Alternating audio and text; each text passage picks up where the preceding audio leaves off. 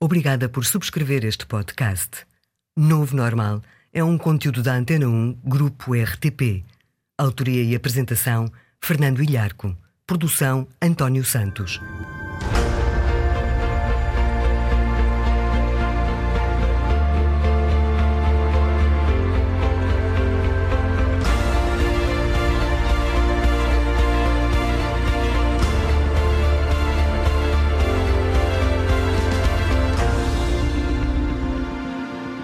Ora viva!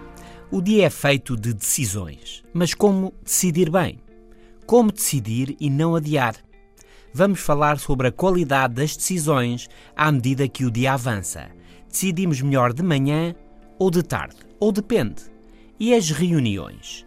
As reuniões em que se decide mal, se decide tarde ou não se decide. O que há a fazer para as tornar mais produtivas? Passo o pleonasmo para as tornar mais decisivas. Neste novo normal, vamos ainda falar do plano B, do plano alternativo. Se as coisas correrem mal, o que fazemos? Vamos falar da vantagem de, ao decidir, não ter um plano B.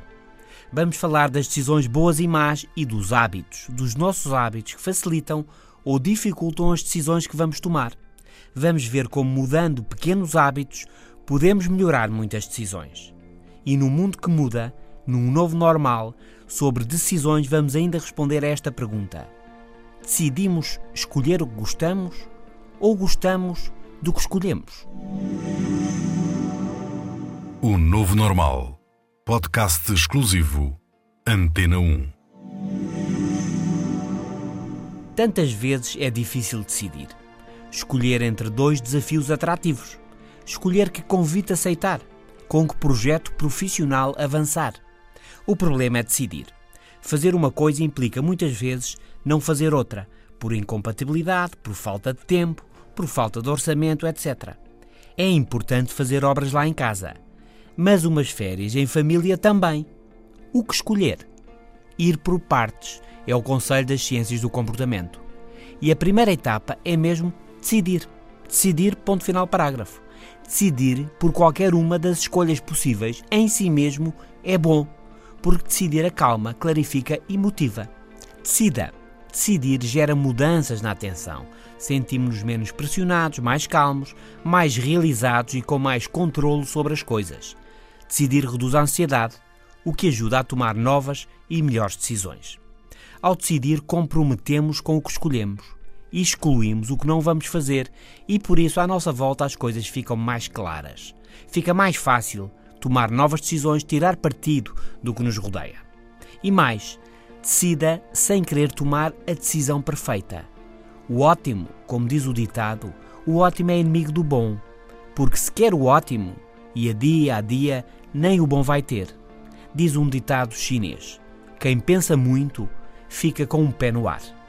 E dizia Heidegger, o filósofo alemão: há sempre algo de misterioso, de inexplicado em cada decisão. Não exija o ótimo, pondere, mas decida. Aceite o suficientemente bom e decida. Decidindo, envolvemos, gostamos e as coisas melhoram. Escolhemos o que gostamos, pensamos. E pode ser.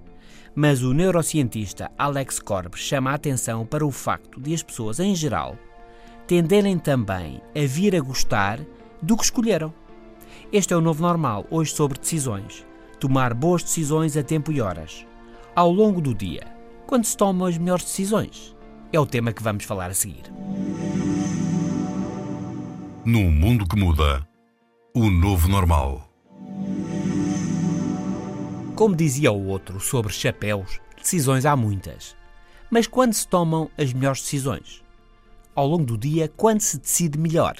Depende, pode ser. Dependerá, pelo menos em parte, do cronotipo, do ritmo corporal inato de cada pessoa quais as suas horas mais propícias para dormir, para acordar, para trabalhar com mais rendimento. Há pessoas mais matinais que funcionam melhor de manhã, mais concentradas, mais enérgicas. Mas há também quem seja mais noturno, quem funcione bem, sobretudo à noite, mais tarde. Por isso, pode bem ser que de manhã ou à noite, ou mesmo à tarde, para diferentes pessoas, sejam as alturas em que se tomam as melhores decisões.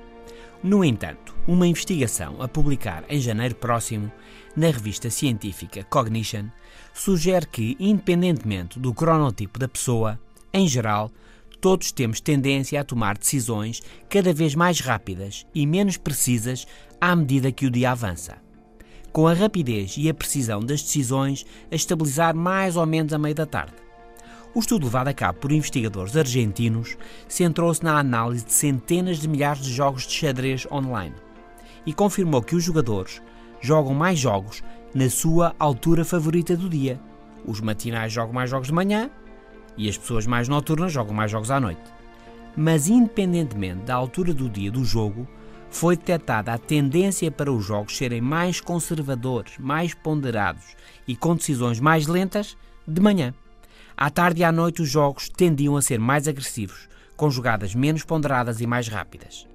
Apesar destes padrões caracterizarem a generalidade das pessoas, qualquer que fosse o seu cronotipo, as pessoas mais matinais mostravam, no entanto, traços mais claros deste tipo de comportamento. Se pensarmos nas implicações que este estudo pode ter para o dia a dia, no trabalho ou na nossa vida social ou familiar, quando temos que decidir isto ou aquilo, então é de não esquecer: de manhã, geralmente somos mais ponderados e conscienciosos, e à tarde ou à noite, mais rápidos e ousados. Este é o novo normal. Ter ou não ter um plano para atingir os objetivos é o tema de que vamos falar a seguir. E não apenas um plano, mas também ter ou não ter um plano B, o plano alternativo. Se tudo falhar, qual é o plano? Mas vale mesmo a pena ter o plano B? Já lá vamos. O Novo Normal, de Fernando Ilharco. Para tudo o que queremos ter ou fazer, temos planos? Devemos tê-los? Não. Aliás, Quanto mais queremos uma coisa, menos provável é que tenhamos um plano para a ter, refere a revista científica Behavioral Science and Policy. A persistência, tantas vezes, é o melhor plano e não há outro. Mas outras vezes, a falta de um plano deve-se acreditar que as boas intenções são suficientes. Nós somos claros, honestos e estamos a trabalhar, a fazer o que queremos. Fazer um plano para quê? Bem, para garantir que não adiamos, para não deixar o tempo passar, para não nos acomodarmos. Amanhã é que é e depois não é. Ter planos, objetivos é bom, ajuda é positivo. Que sejam ambiciosos, ligeiramente fora do nosso alcance atual. Difíceis, mas ainda assim possíveis com esforço e determinação, então melhor ainda. A investigação mostra que quem planeia atinge mais vezes e mais facilmente os seus objetivos. Planeie por isso e tenha objetivos, mas. Mas agora vem o mas. E se não conseguir? Se os objetivos falharem, qual é o plano B? Bem, a investigação que estamos a referir diz-nos não tenha um plano B. Não tenha planos secundários. Para se correr mal, se não conseguir, se isto e se aquilo.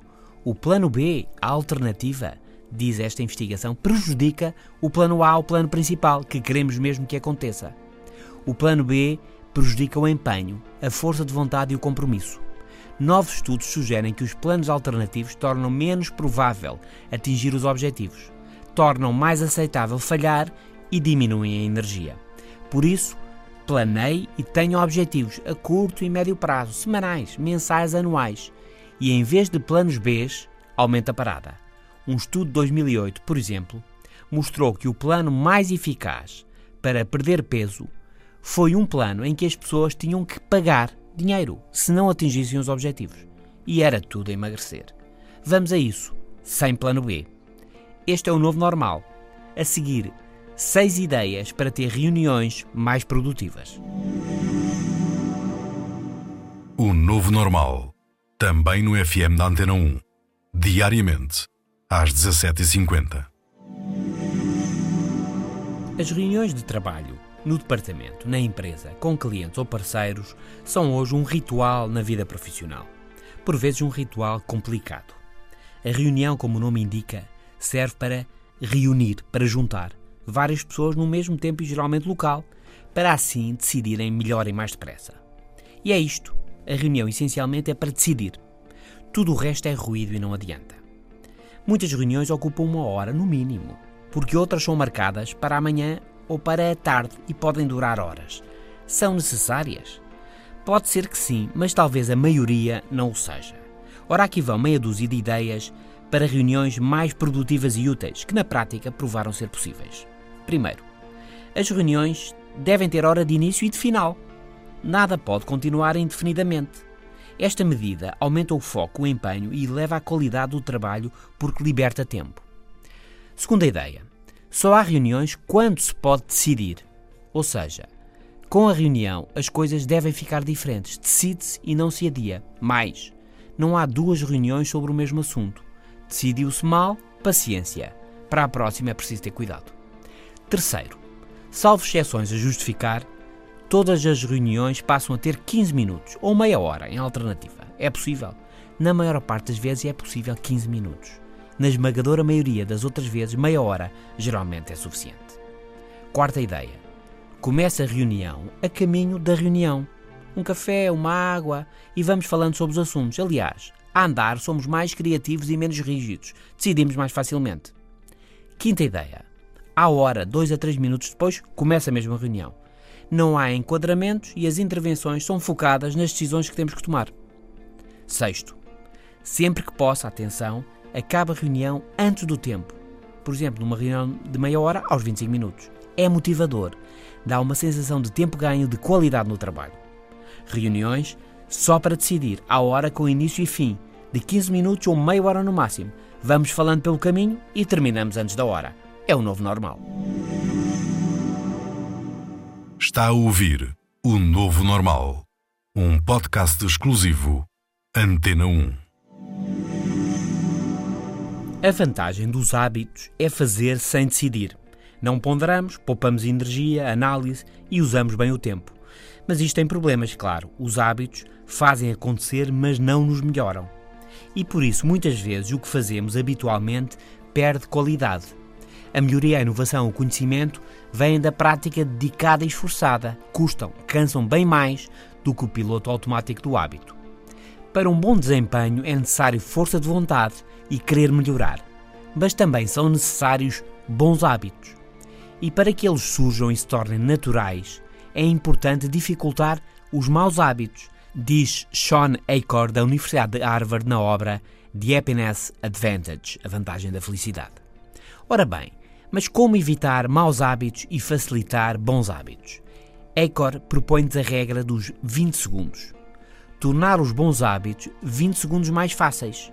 Por exemplo, deixar de véspera a roupa pronta para o dia seguinte junto à cama. Facilita um início rápido e motivado do dia. Nos maus hábitos, devemos fazer o contrário. Algo que quero deixar de fazer, então devo atrasar o seu início. Por exemplo, não quero cada vez que chego a casa cansado sentar-me a ver televisão. Então, posso tirar as pilhas do comando da televisão e guardá-las numa gaveta. Não é preciso escondê-las. Guardo-as, ficam ligeiramente por perto, mas, mas atrasam ver televisão. Atrasam uns 20 segundos, o tempo suficiente para eu pensar duas vezes. O suficiente, como Freud diria, para o superego, a voz da consciência se impor ao impulso do prazer, ao imediato. Estas pequenas mudanças, dizem os estudos, facilitam a aquisição de novas práticas e ajudam a deixar os velhos hábitos que não queremos mais. Não se esqueça: 20 segundos a menos para os bons hábitos, 20 segundos a mais para os maus hábitos. O Novo Normal. Podcast exclusivo. Antena 1. Este é o Novo Normal. Hoje sobre decidir. Como decidir bem? Qual a melhor altura do dia para tomar boas decisões, sobre as reuniões infindáveis e como as tornar mais produtivas. Falamos também das vantagens de fazer planos para os seus objetivos e da vantagem de não fazer o plano B. Por fim, sobre decidir e decidir bem, falamos da força do hábito e como atrasar o início de um mau hábito. Por exemplo, comer chocolate todos os dias. Então, se fechar o armário à chave ou colocar o chocolate ao fundo no frigorífico, isto atrasa uns 20 segundos e pode ser decisivo para deixar esse hábito que não gosta. No mundo que mudou, que muda e vai mudar, este é o novo normal. Fernando Ilharco, até para a semana.